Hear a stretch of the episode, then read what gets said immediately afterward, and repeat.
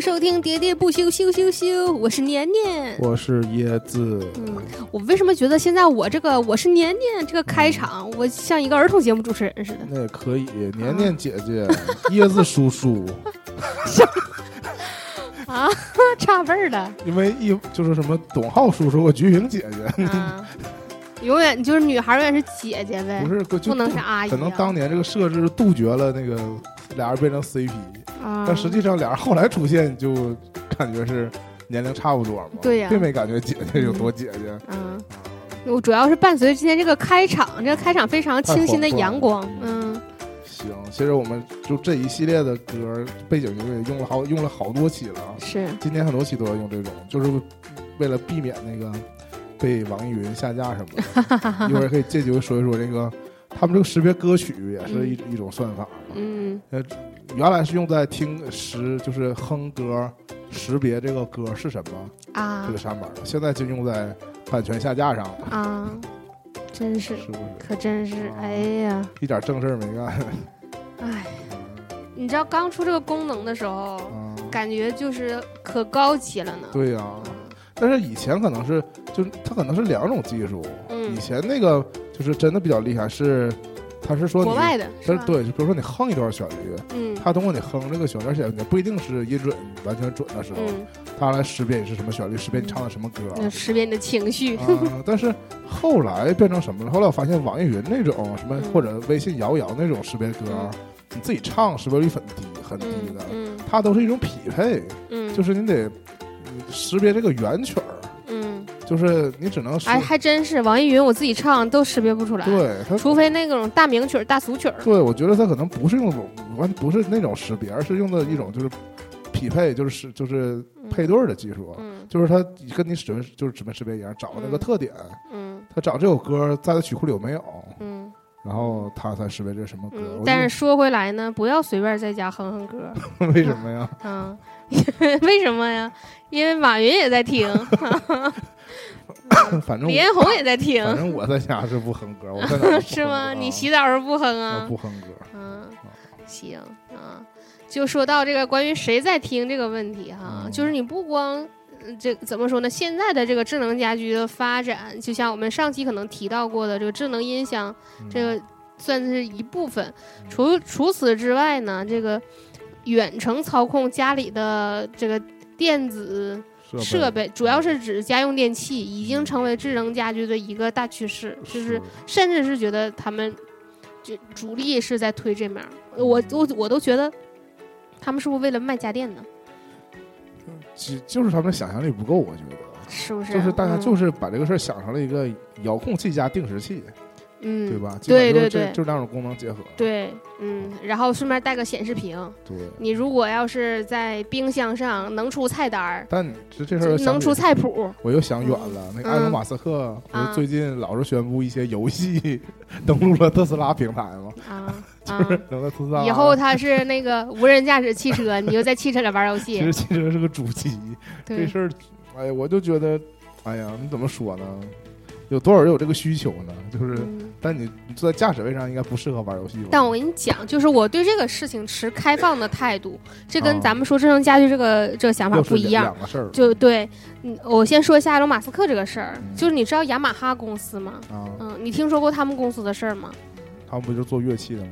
那看你你你认为雅马哈是做乐器的啊？也做摩托车，对他们最开始是做研究啥就去对，把它做出来，就他们他们就是说有一一一堆专家在那研究，就觉得做出来一个这个挺好。嗯那我们就在这个方向上，就是你看那个写他们公司这个技能树的时候，科技树的时候，反反倒是就枝芽这面儿那也能做的比较尖端。对啊、就是发展的覆盖面儿特别广，然后让人觉得那个挺意外的，就没想到他是。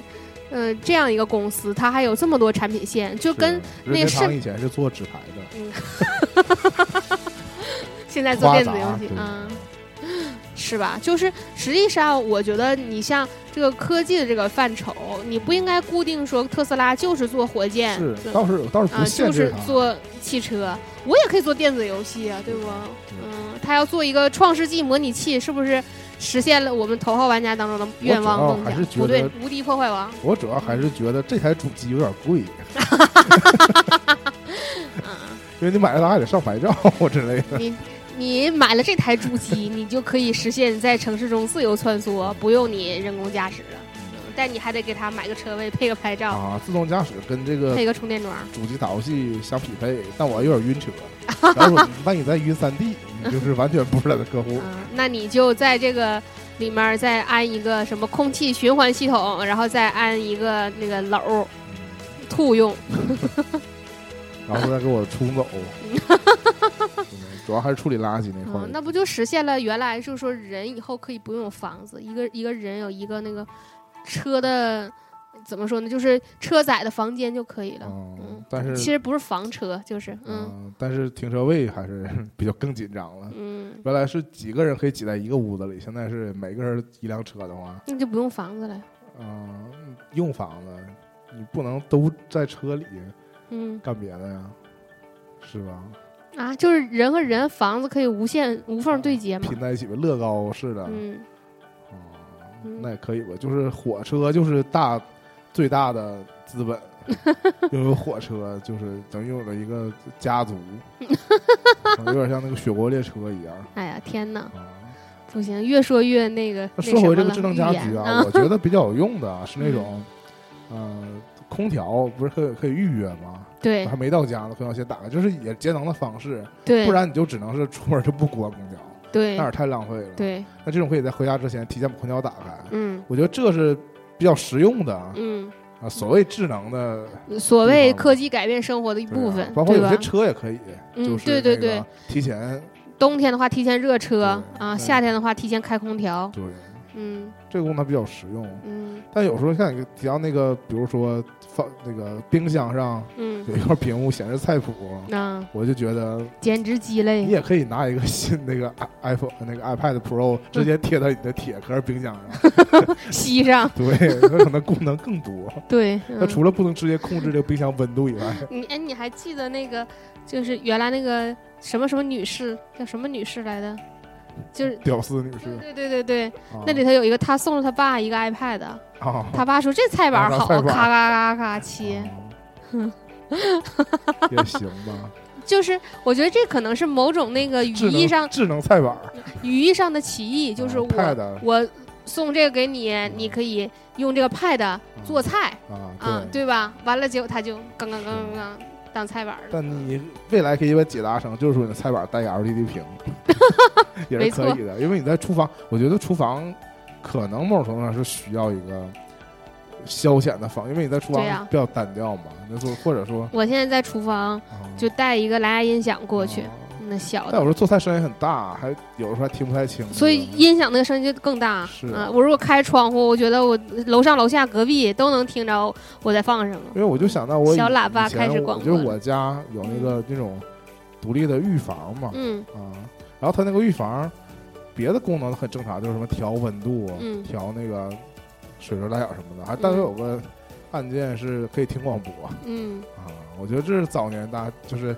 消遣的方式，他能想到到结合还是挺厉害的。就是在洗澡的时候，就是无论你拿手机或者什么在在外边放东西，都听不太清。对，你们手当时手机都不防水嘛，你也不可能把一个什么设备直接放到你那个淋浴的里边去。对，但是自己就自你这个你完全把这个房子封闭之后呢，嗯，它这个音响在它的里环绕立体声，对，你还声音特别清楚，不需要这个声音特别大，就是外面还听不。哦，我记得你家那个浴房是不是它本身，如果它现在还能用的话，就是还带蒸汽的，对，还带那个针刺的，对，啊，就是还挺高级的。能用的功能还是不少，只是我我们当时在家都不怎么用，嗯，因为更早我家在更早之前那个房子，嗯，是有浴缸的啊。但我记忆当中，我们真正泡浴缸的时间也不太多。你要清理浴缸很麻烦的。是的，基本也都是在那个淋浴。嗯，对呀。嗯，现在可能我妈可能就是真觉得打扫这个，就是洗澡的这后续工作太复杂了啊，导致都把我们惊出去了，让我们去外边洗啊。所以就是如果有一个智能浴缸，在你回来之前就把水放好啊。但是这不是主要的，最主要的还是在，就像你说的清理的过程，就是说你洗完之后把水放掉，是不是它就能干净了？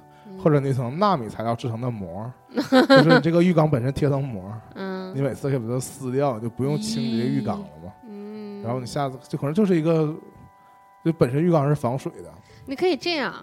你可以喷一一种东西，对，就是一种表面防水的东西啊，最后可以把它撕掉。啊，就那你是不是用那个什么材质的浴缸就已经不太重要了，对对吧？那甚至没有浴缸也行，塑料盆，就拿两个纸壳啊，拼拼成一 拼成一个那个形状啊，然后你喷上这个涂层，嗯，对不对？好高级啊，是吧？嗯，这个我觉得能实现，是吧？只不过这个喷的这个材料可能会。不太环保，是吗？因为它本身防水啊。嗯，感觉可降解性就会差一些。对。嗯，或者用来干别的了，就是。所以我觉得，就这些和温度有关的，这些需要提前控制的这些，如果它跟智能家居相结合的话，可能稍微有一点点用。就像我们，我上一次那个给椰子讲了一下，就是我对于这个智能窗帘儿，嗯，它的这个设想，就是说，如果它在玻璃外面有一层镀膜，它可以根据这个当时外面的天气、温度来。自动调光，对调节它这个透光度，或者就是如果这个外面非常暗，但是你想要一个阳光明媚的这种天气，你需要一个这样的心情的话，它是不是也可以辐射出来一些自然光？嗯，这样可能就是是真的可以称之为这个智能家居的一部分吧？啊，但如果它只是说声控一下，把窗帘拉开，它就拉开了的话，是不是就？我觉得总体上，我们还是希望它如果能比我们早想一步，对，就感觉比较智能。对，如果是我们让它干啥就干啥，那就没，那就是我们省事儿而已。对，对吧？就是省了手。对。有有有的时候就是说，你如果能省去一个人手操作很复杂的东西的话，那也算是一个革新。但如果就拉窗帘，这个这个是家务当中最简单的一个了吧？把窗帘拉开，那不一定，有的时候经常就常年不拉窗帘啊。那不是因为你可能要在屋里头裸体行走吗？所以就不拉开了。那倒也也是吧。但是有时候你跟你说的，你裸体行走可能也需要晒晒阳光。那得贴一个那个膜了，是吗？就是你看外面没事儿，外面看你不行。是，我看外面是窗户，里边看外面看里边是镜子。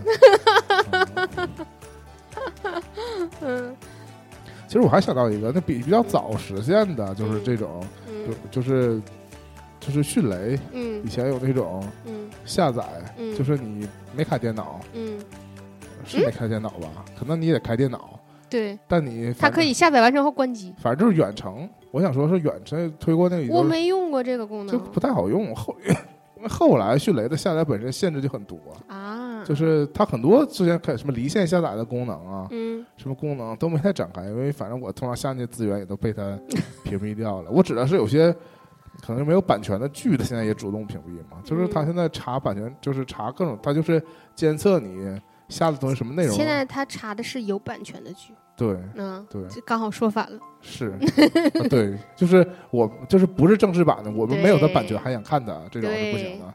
不是，就是说大陆有它的版权，但是你想下其他资源，我没有，你没有，对，你不拥有。对，嗯，就是那你说，如果那个外国人，就假如说你买的那个美国的一个剧 HBO，然后给腾讯的一个员工寄过来，完了结果给发了一个迅雷资源。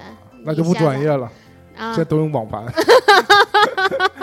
所以才有网盘泄露，没有新闻泄露。啊，是这样的嘛？就是我今年今年年初就也发生挺严重的那个泄露事件，就是几部元旦就是春节档期的电影那几部嘛，什么《流浪地球》啊，一系列那四部电影，嗯，数字版都流出了啊，甚至有人在闲鱼上卖嘛，就几块钱就卖了这四个，然后其实。后来也是有这个种子了，那我不，他们可能网盘链接可能是有其他渠道屏蔽吧。但是我就说单独说这个种子这个事儿，你如果用迅雷打开，你只要打开它就它就提示你说解析失败，就下载不了。但你如果用一些原生的 BT 软件，还是能下的，就说明是迅雷主动做这个事儿了吧？嗯，对吧？对，嗯。但我们这期聊的不是这个重点，就包括网 包括网盘也是，咱们就是。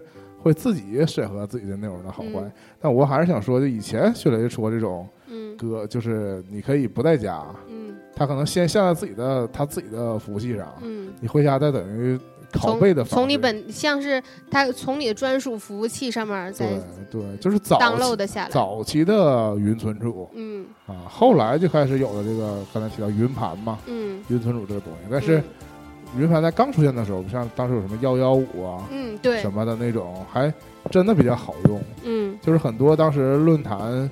有什么资源？咱现在一说，这所谓资源本身就都可能都是没 版权的东西嘛，就是一种传播盗版的方式嘛。嗯但就真的很方便。嗯，就是它就比传统下载或者包括这个迅雷的 BT 下载，嗯，或者是那种什么磁力连接的下载，嗯，真的快，因为它就等于直传，嗯，是它服务器上有这个文件，嗯，然后你直接直接就是传输下来，嗯。嗯，但是转过的节点很少。对，但是后来就是因为这种东西。嗯，自我监管也好啊，包括有那个上的压力什么的也好啊。嗯，现在现在云盘也都是，现在达到什么程度，就不是说你去下别人分享给你的东西被屏蔽，有时候你自己存的云盘东西都不太放心。你自己存在云盘上面的东西可能就没了。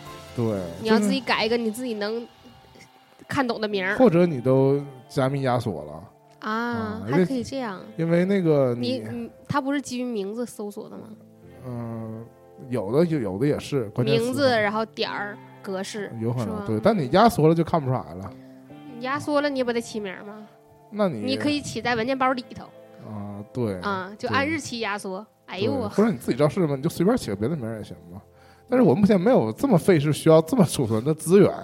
但我就说，很多时候大家为了屏蔽掉那种，比如说百度网盘，嗯，他会把一些就是热门的敏感资源直接就给屏蔽掉了。嗯。但是你如果把它整个压缩包，可能就没事儿。或者说那个压缩包如果带密码的话，现在的带密码的压缩基本上只能暴力破解，啊，就是就是那种穷举法，嗯，碰那个密码才能碰出来。所以基本上就感觉是，如果你这个事儿真的没有什么必要的话，没有人去破解这事儿。嗯，所以相对来说能保存到你这个你这个资料，不然你很多东西，它虽然说。你存到网盘上是一个方便自己的那个一个方式嘛？但有时候比存到本地还不靠谱，就是说没就没了。嗯，人家也是，可能人在最开始你注册的时候，那个用户协议里就写这些了。那你根本不会看。对啊，谁看这些？人家说可能有权就是不提供服务什么的。嗯。包括现在其实国内没有什么网盘可用了。嗯。大家运营运营运营，就所谓的永永久免费的东西啊，嗯，后来就都没了。我现在是 越来越。没法相信互联网上 互联网上的“永久”两个字了。这就是像咱们之前私底下曾经曾经讨论过的，就是说你对这些那个互联网上存储的数据没有安全感。对，嗯，总觉得还不是完全属于你自己。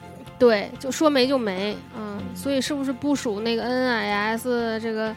嗯，个人这个在自己 家文件存储服务系系统这个事儿是要提上日程了。但是，但是你知道越往后这个事儿又越不可行在于哪儿呢？现在大家的数据文件都越来越大，嗯，对吧？像以前几兆的东西，你你有个一 T 的硬盘，你觉得根本塞不满，嗯。现在我新买一 T 硬盘，我第二天就能把它装满。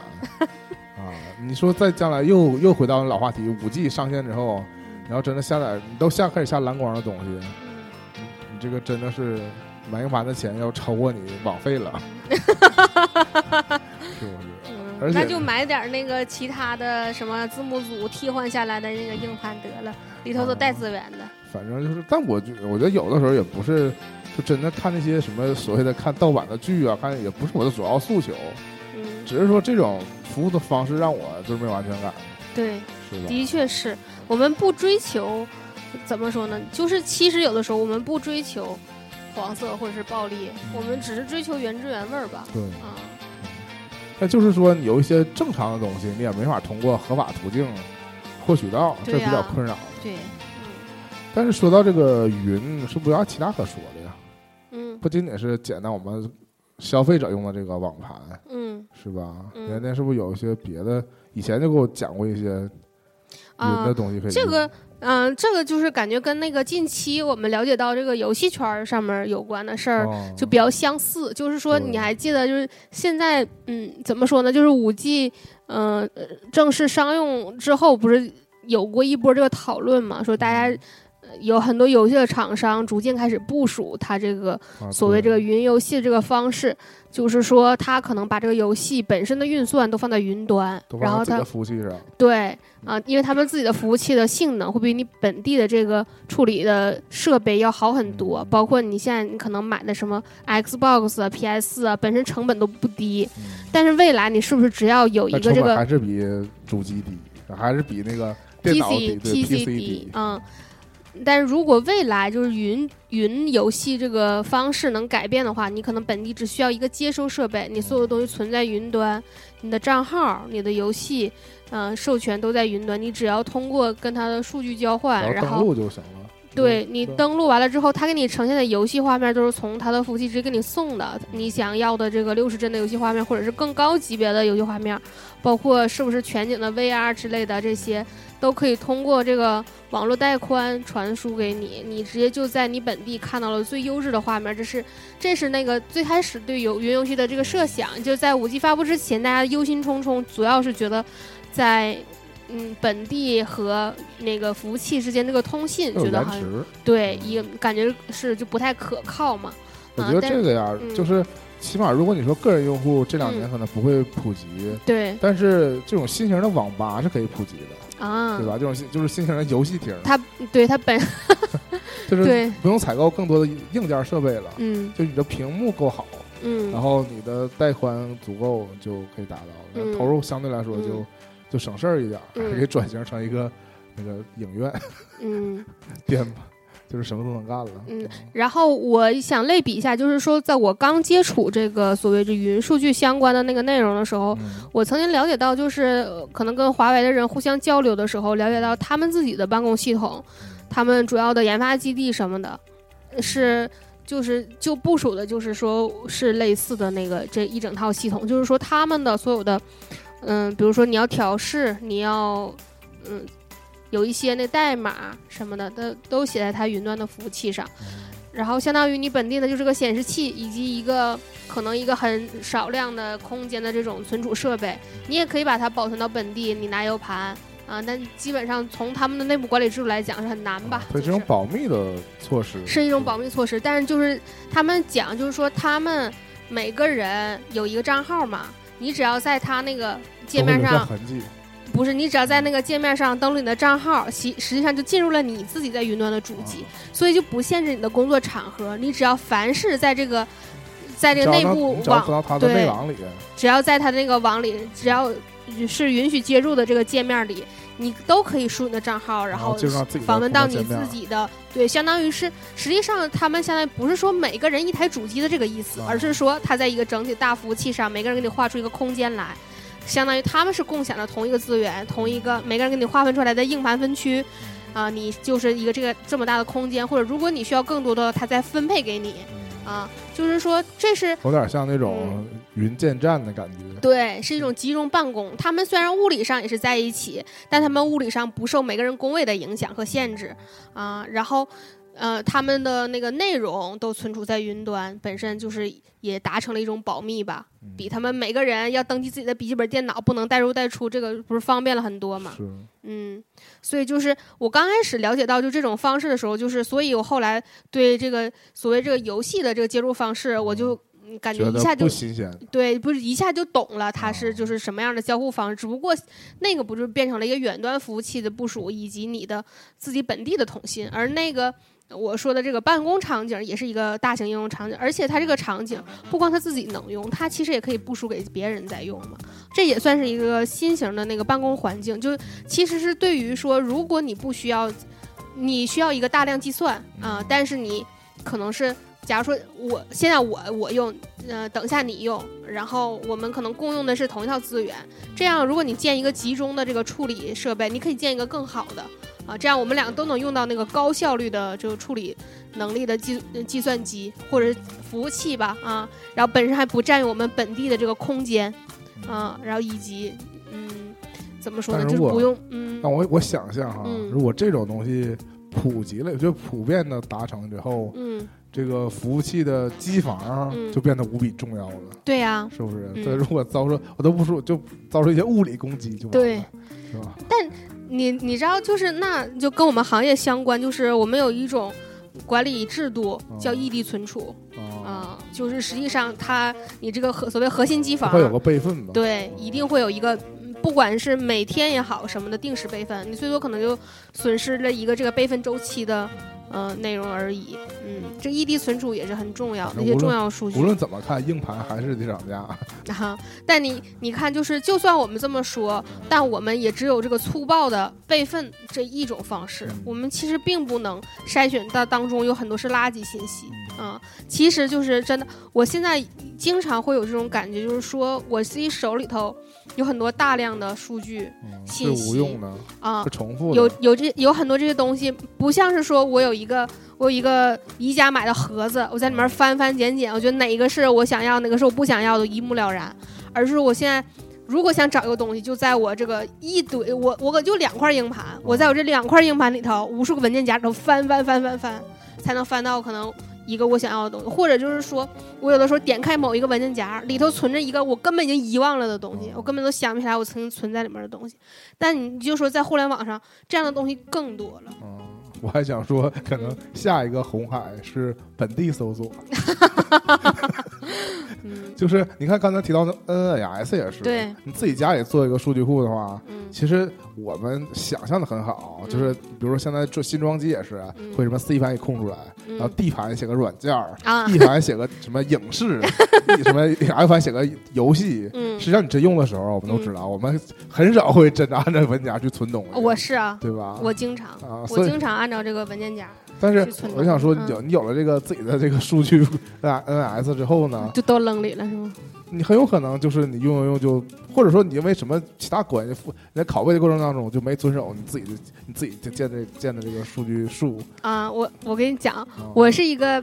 有这个分类爱好的人，但是我现在就是疲于这个分类。对啊，就有时候就累了，人都。我现在就建了一个文件夹，叫下载，所有东西先扔这里，然后再一点点挑挑拣拣。是我都是会成天就是在垃圾堆里翻东西。我都是自己极其闲的时候会打开几块硬盘，然后我再想想啊，我把这些应该规划到是吧一个新块当中。因为你不光是说你想，你从想到最后它实现，你这个中间要有漫长的一个文件转移的过程，而且有的时候你你会发现你自己制定好一个规则之后呢。嗯，总会有例外。对，有 些东西不在你的框架内，不想按这个规则来 来存放它。然后你有一个特例之后，就第二个特例，特例多了之后，特例又成了一个特例特例的集合，很困扰。我现在就还有我电影里头有一个文件夹叫已看待分类啊，还有一个文件夹叫待看。我经常经常就是未分类，然后有了未分类心。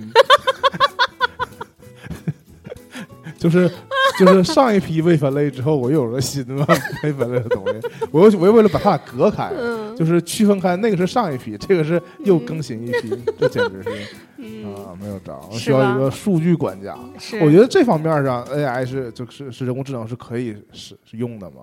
你有一个贾维斯帮你分分类，就是现在贾维斯清空回收站，我们接接续上期就是那个。攻击淘宝吧，他老猜你想要啥。啊，我觉得有这闲工夫，不如帮我把已有东西归归类，是吗？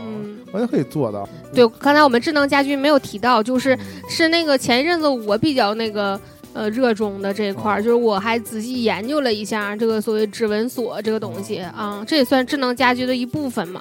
主要就是我现在主要追求就是出门的时候能带东西越少越好。然后当时想。嗯，给自己家里头安一个这个指纹锁，或者是密码锁也好，这个电子门锁，嗯，最主要的目的就是可以不带门钥匙了啊。然后，但是就是一直没安的主要原因是因为还得带门卡，所以就实际上并没有减少带东西的样数。但是我觉得未来还是会逐步的解放的，因为你看原来你说你这个小区门需要门卡，对呀，那小区门现在已经可以人上人脸识别了，是吧？就是我们就接下来就讲一讲这个人脸识别指纹锁。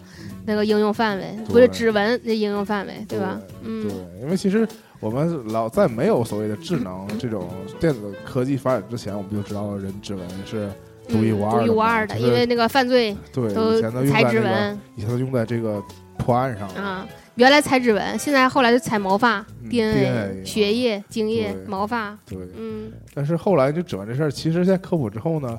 我上次吐槽过，嗯，漫威有些电影总是在千方百计的给你科普怎么做个假指纹，就蚁人里边也做过假指纹，是吗？啊，蚁人第一部的时候，他去他去偷那个老的蚁人的那个衣服，他自己就拿那个煤气灶点烤胶水做了个指纹。嗯，然后后来那个最新这部里，就是神奇队长、神惊奇队长里边，嗯，这不是最新那部，整的我好像是二月份录的节目似的。惊奇队长那里边不是那个他们穿越到，不是穿越到本身就是七几年的事儿嘛，然后福瑞队长跟那个惊奇队长也重新做了个指纹，啊，所以就是因为我一直觉得指纹锁呀，嗯，我有点考虑它不是特别的安全。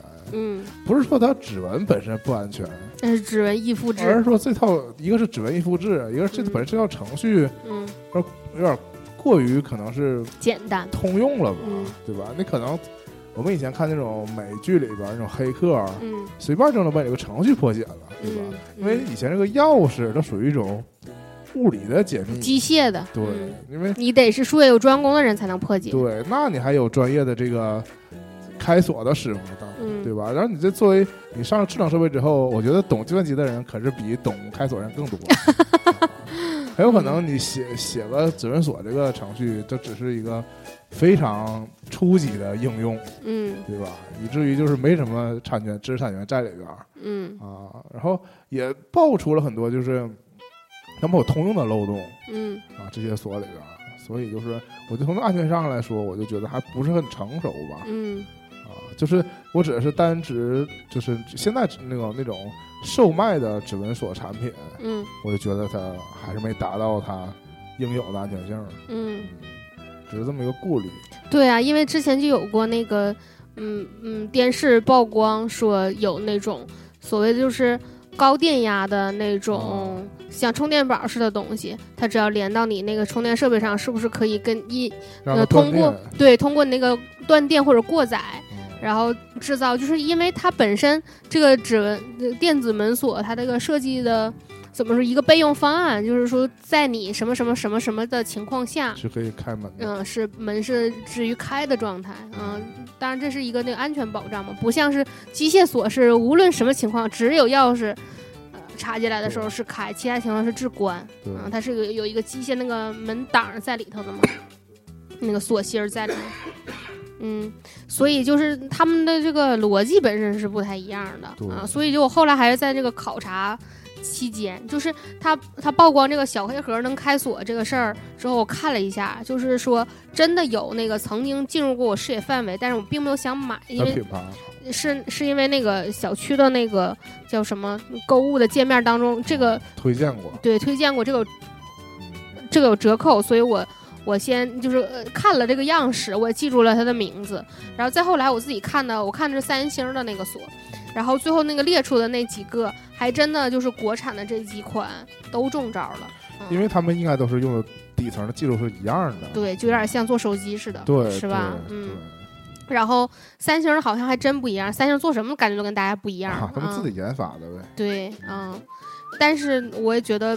就是这个安全性或者是可靠性上面还是有待评估，所以暂时还没出手。其实我刚才你一说，我就理解这个，这是思考方向上的不同。嗯，锁是在研究什么？是研究怎么把这东西关上。对。但是指纹锁是研究怎么用指纹开锁。对。它的思路全在怎么开上面。对。对吧？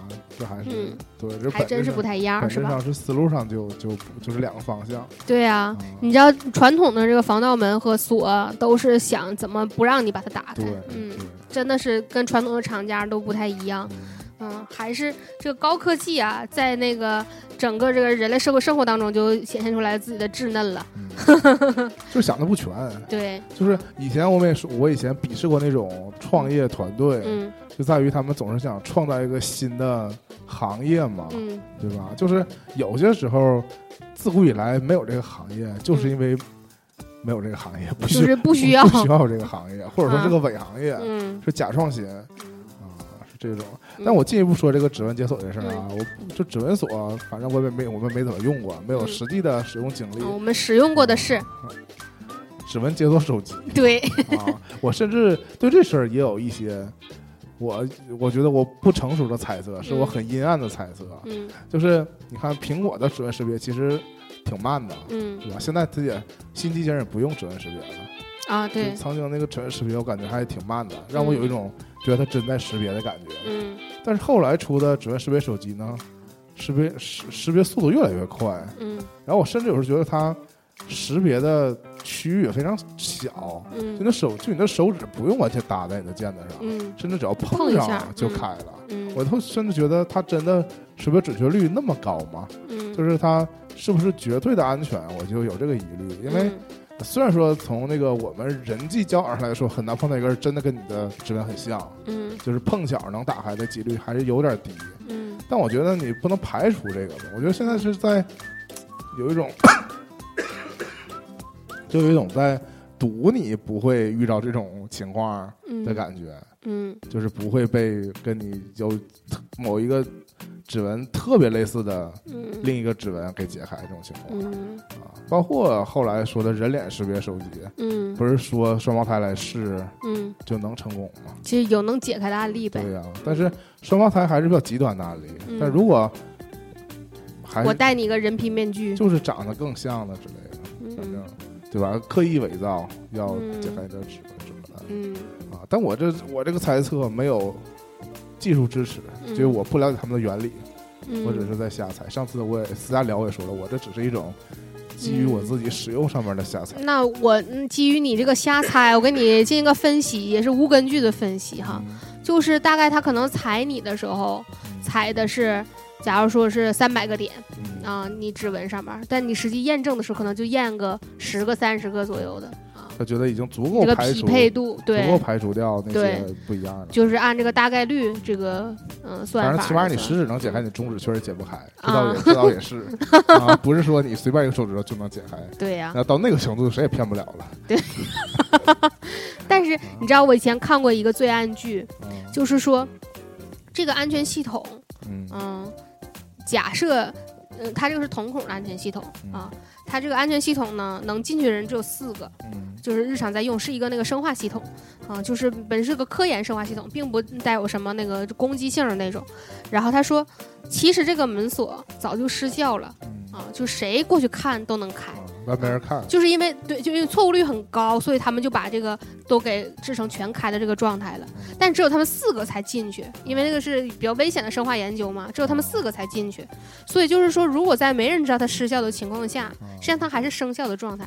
啊，从这个社会学的角，做社会工程学的角度来讲，它只是一个心理、心理、心理的锁，就没有人会去，就不像，还不像你手机，每个人都摸一下似的那种。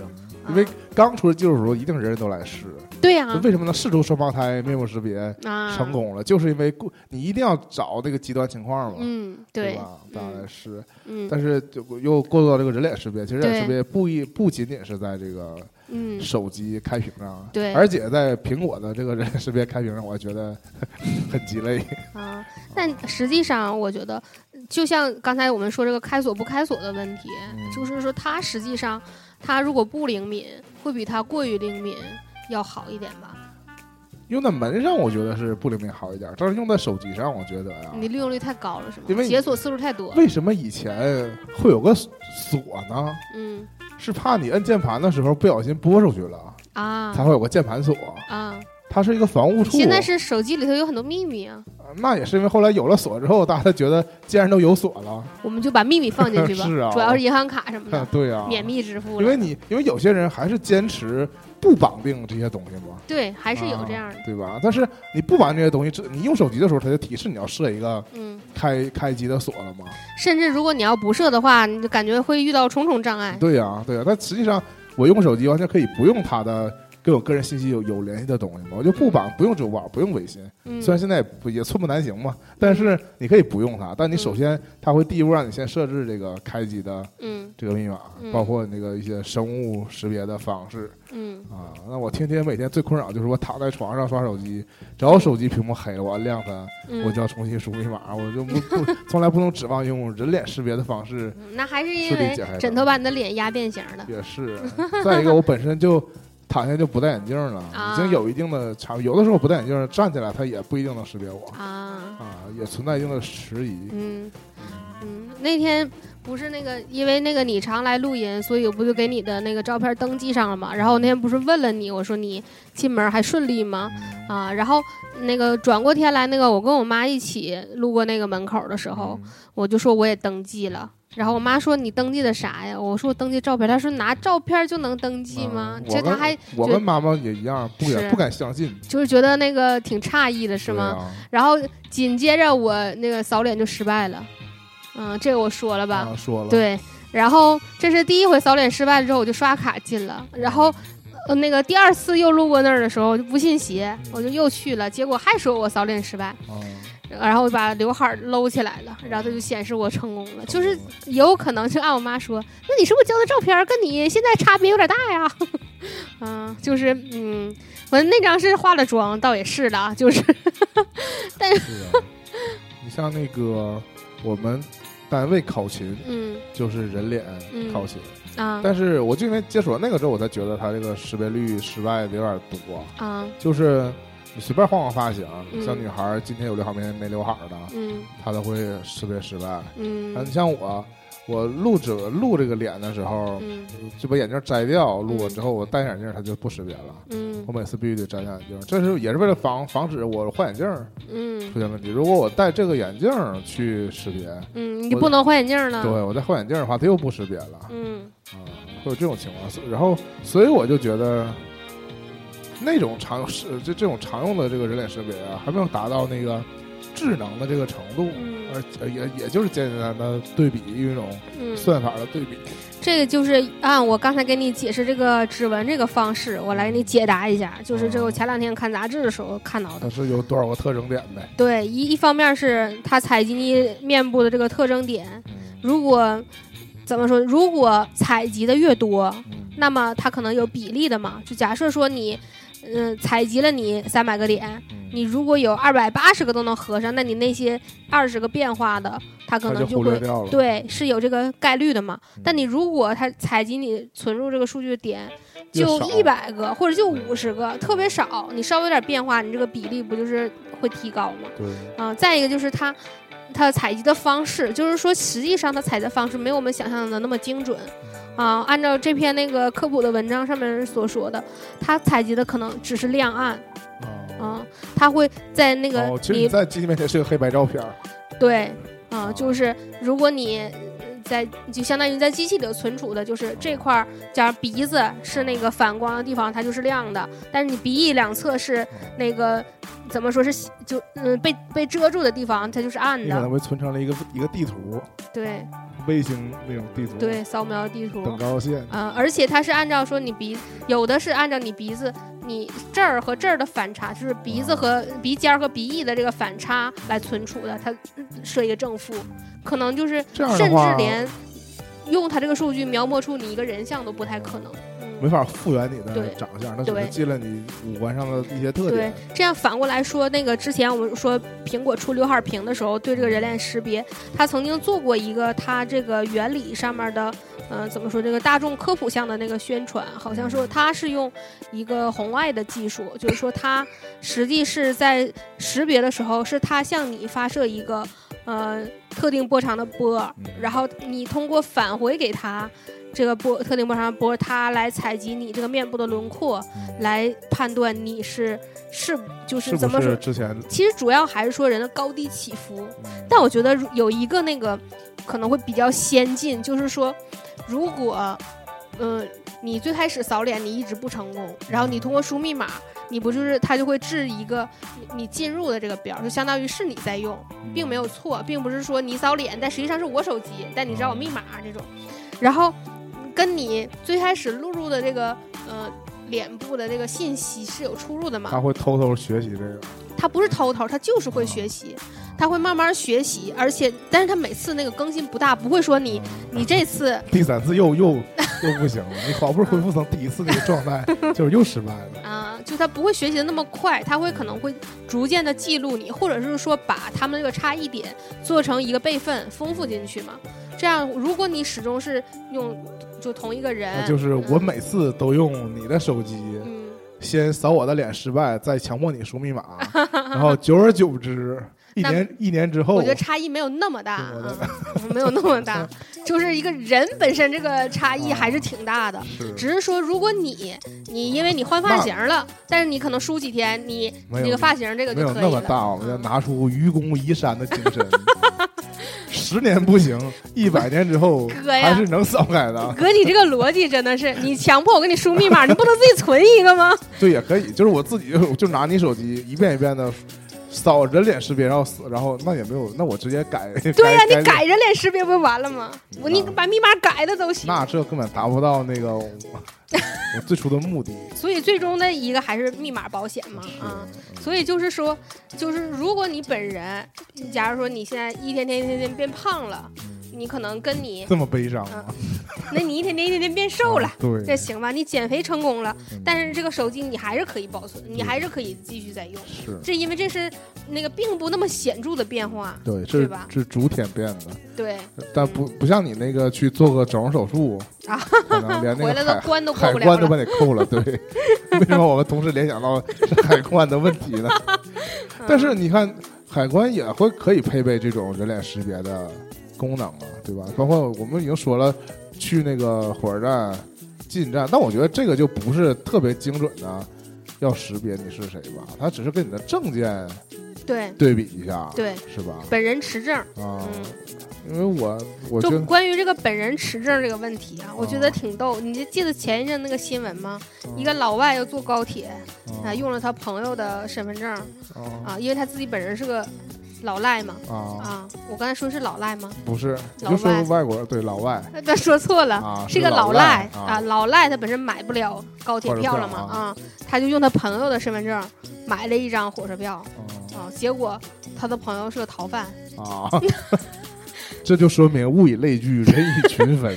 就是，所以就是说，他为什么买了火车票之后还能进站呢？因为他本身都拿的是他朋友的身份证呢，啊，但是呢，他一扫他朋友身份证，他就被抓起来了呀。是啊，反正就是，就是说，我觉得用别人身份证买票这个事儿吧，你就算查的再严，还是有漏网之鱼。是啊，因为你为什么在所难免？有这个思路，你就想，那为什么高铁还要查票呢？因为你说我按照你必须有票有或有身份证才能进站，对吧？嗯，那你其实查票也不是必须的。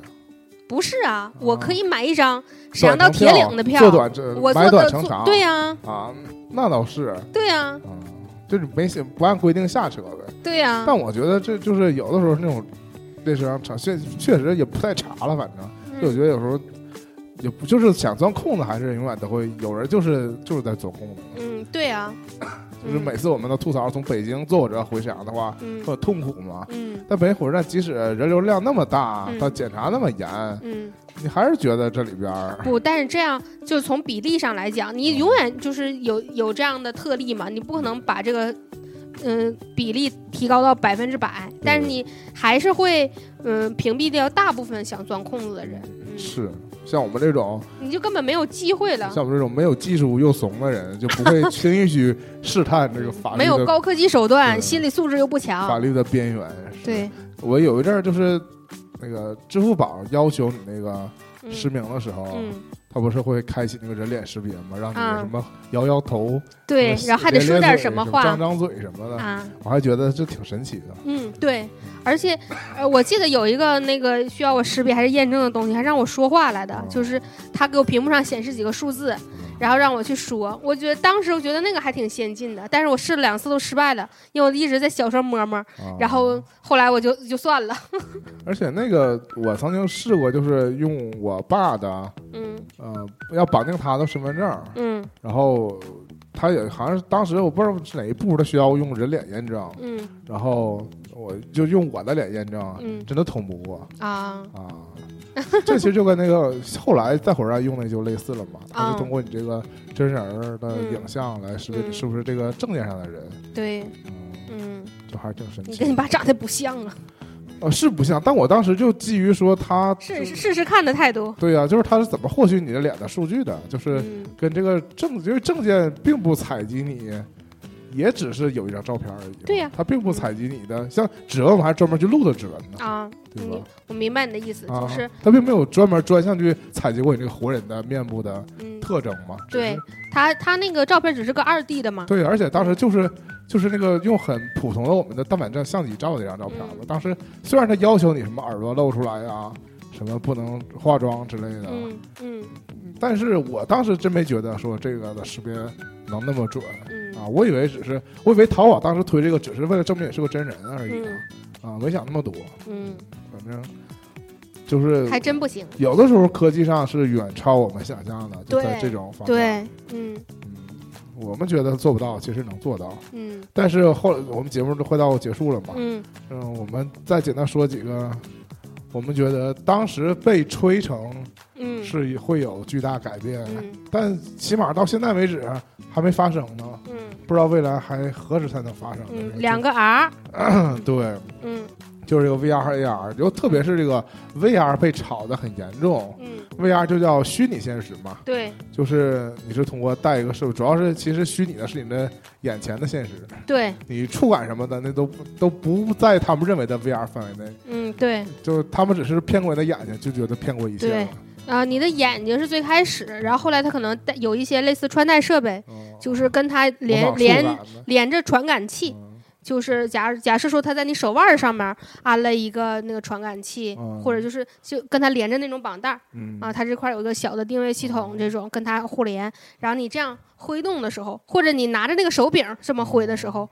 嗯，从那个游戏的角度来讲，他就认为说你实际上你就是这个你眼前的这个人，然后你挥动这个手柄，你就是两个键，你就可以啪啪啪啪打。是，嗯。但距离那个《黑客帝国 》那种虚拟现实，脑后茶馆还是差太多了。嗯，是不是？当反正当时就说这个 VR，首先想到就是说游戏行业可能会有重大突破什么的。对。但后来事实证明啊，就是。